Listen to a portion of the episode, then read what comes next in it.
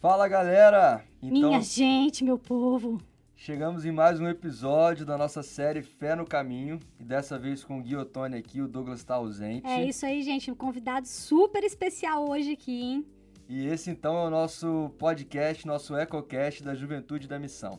E aí, galera, eu hoje com o Gui e o Charles Swindon, sempre no nosso livreto, autor do livro Ande com que se baseia nessa conversa que a gente está tendo esse tempo todo aí, seguindo junto sobre a história de Abraão. Então vamos junto! O tema de hoje, então, é o ciclo do pecado. Para a gente começar a nossa reflexão, já vamos com uma frase do autor e pastor britânico Alan Redpath. E a frase, né? Eu sou a pessoa da frase que já trouxe minha frasezinha, é a seguinte: A conversão da alma é um milagre de um momento. A construção de um santo é tarefa de uma vida inteira. Oh, que frase bonita, né?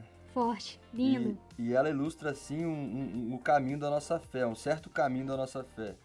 Que a, a, quando a gente é alcançado por esse Deus, a gente também é salvo e convertido a Ele. Então, em um certo sentido, a gente pode dizer, eu acho que uma nova vida está começando aí, né? E essa vida começa, né? Ela se inicia com a justificação pela graça, né? Mediante a fé em Jesus e ao mesmo tempo é um chamado para a santificação. Uma vez que a gente busca viver essa vida para a glória de Deus em tudo que a gente faz e, e todos os dias, né? Uma construção que vai um dia após o outro de graça em graça e fé em fé. Boa, e eu acho também que é importante frisar que isso é um caminho e é uma vida nova. Ou seja, a gente não começa do fim, mas do começo. Verdade. Então tem uma perspectiva aí de crescimento e de desenvolvimento dessa fé ao longo do caminho. Eu acho que a gente pode fazer um paralelo com o nascimento de um bebê, que é um evento, é um, algo pontual, é importante, é incrível, mas que representa o início. É esperado, a gente espera que esse bebê cresça, amadureça, se desenvolva. Da mesma forma, um cristão, ao se converter, nasce, mas ele precisa avançar e desenvolver a sua fé e conhecimento de Deus. Mas aí a pergunta que não quer calar é que nesse lance do caminho aí que a gente desenvolve a fé, esse esquema, será, será que a gente consegue, né? Como, como que a gente lida, Gui, quando, quando a gente falha?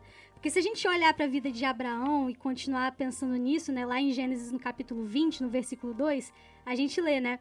Abraão apresentava Sara, sua mulher, dizendo: Ah, ela é minha irmã.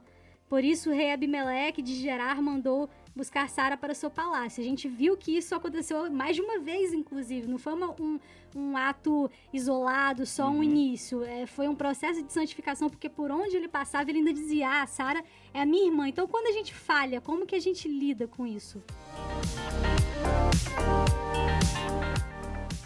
Então, eu sei o que as pessoas acham e pensam quando elas escutam essa parte aí de Abraão. Que Abraão era meio sem noção, né? Também, mas que você já viu essa história em algum lugar, sabe? E se você pensou nisso, você tá certo.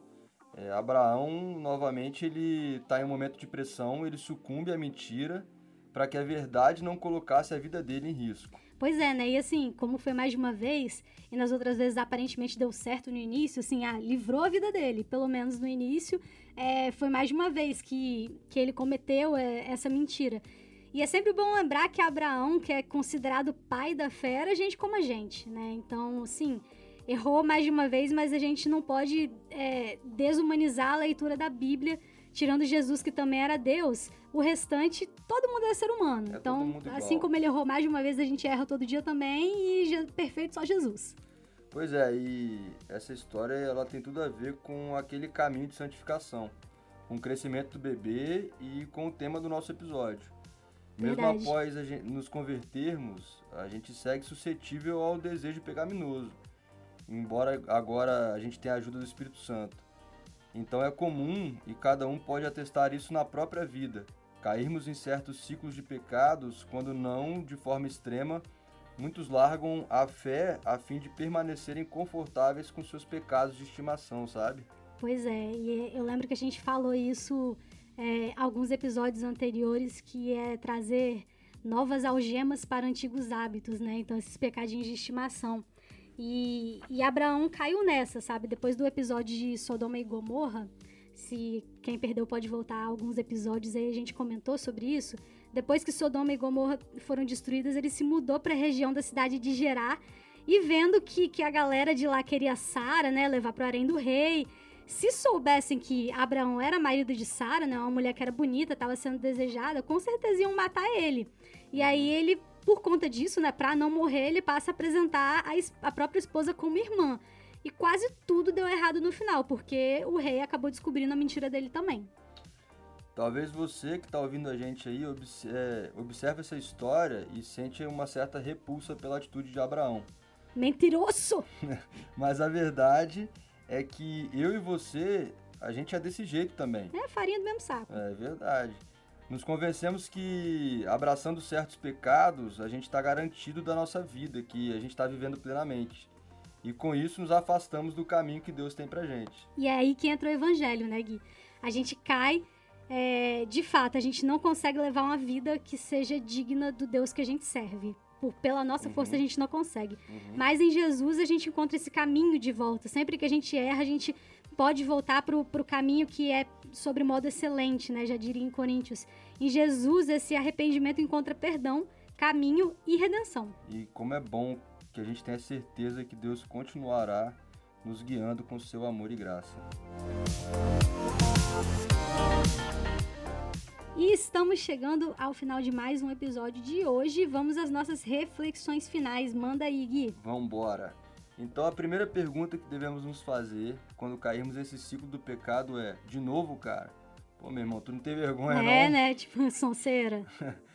e na verdade, será que seremos mais assertivos pensando seriamente sobre como reagimos quando enfrentamos situações difíceis? Como que ficamos depois de uma briga ou frustração? Ao que recorremos? Quais são os passos desse ciclo dos pecados de estimação? Aqueles que você já é craque, sabe? Porque será que a gente pensa sobre isso ou será que a gente já tá no automático, né? Vai, a gente não reflete sobre o que a gente fez muitas das vezes. A gente tá só de pecado de estimação, de erro em erro e aí o ciclo nunca termina. E para isso a gente precisa de estratégia para lidar com esses ciclos, para a gente evitar eles. E principalmente, formas de nos lembrar da nova natureza que a gente tem em Cristo, que a gente recebe em Cristo. Lembrando que somos chamados a viver uma nova vida nele. E é isso mesmo, é chamados para viver uma nova vida. Não tem para gente, não tem para onde a gente correr, né? E para fechar o texto de 1 Pedro, no capítulo 1, versículo 14, nos alerta o seguinte: Não voltem ao seu antigo modo de viver quando satisfaziam os próprios desejos. Então fica realmente a reflexão, nova vida. Então vamos tentar não sucumbir à nossa carne. E é isso aí, então, terminando mais um EcoCast. Ah. É, mas na semana que vem a gente está colado com vocês de novo. Gente, é sempre bom estar com vocês e que bom que na semana que vem tem mais. A gente aguarda todos vocês aqui no nosso EcoCast. Valeu, galera. Tchau!